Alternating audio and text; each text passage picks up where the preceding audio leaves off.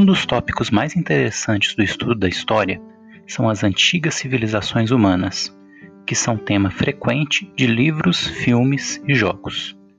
Mas como podemos definir uma civilização? Esse conceito é bastante complexo e entendido de várias formas diferentes, mas três aspectos costumam aparecer com mais frequência.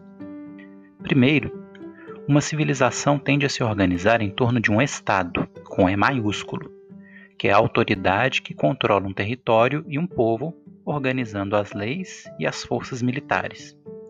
Na maioria das vezes, esse Estado com E maiúsculo é governado por um rei, mas há várias civilizações que não se organizaram como monarquias.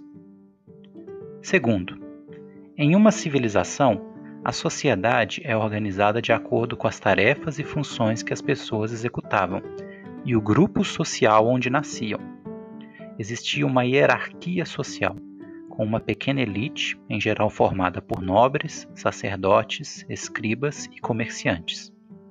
Já a maioria da população era formada por camponeses, que produziam os excedentes agrícolas, além de artesãos e escravizados, estes em geral capturados em guerras.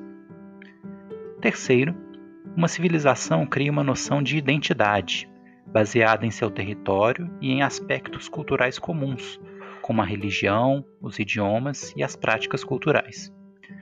Um sistema de escrita próprio pode ser um desses aspectos culturais, mas não é imprescindível.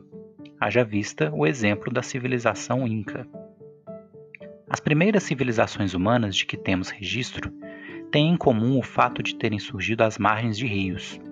Como vimos ao estudar o Neolítico, as margens dos rios ofereciam um solo fértil à agricultura, além de diversas outras vantagens.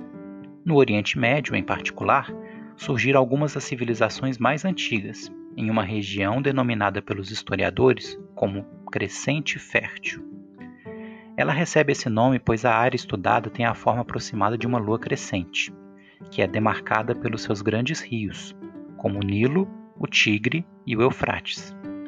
Devido a isso, esses povos também ficaram conhecidos como civilizações hidráulicas, porque surgiram da necessidade de se organizar a agricultura às margens dos rios por meio de obras, como canais e diques, que exigiam a divisão e organização do trabalho. A astronomia foi muito desenvolvida entre esses povos, pois permitia prever fenômenos naturais e montar calendários que organizassem o ritmo agrícola. A geometria e a matemática também eram importantes para planejar a produção e executar as enormes construções pelas quais esses povos ficaram famosos. Em termos religiosos, a grande maioria dessas civilizações era politeísta, ou seja, acreditavam em várias divindades, associadas aos astros, a fenômenos naturais ou animais, e que podiam ser bondosas ou malignas. Uma notável exceção a essa regra foram os hebreus, que se tornaram monoteístas.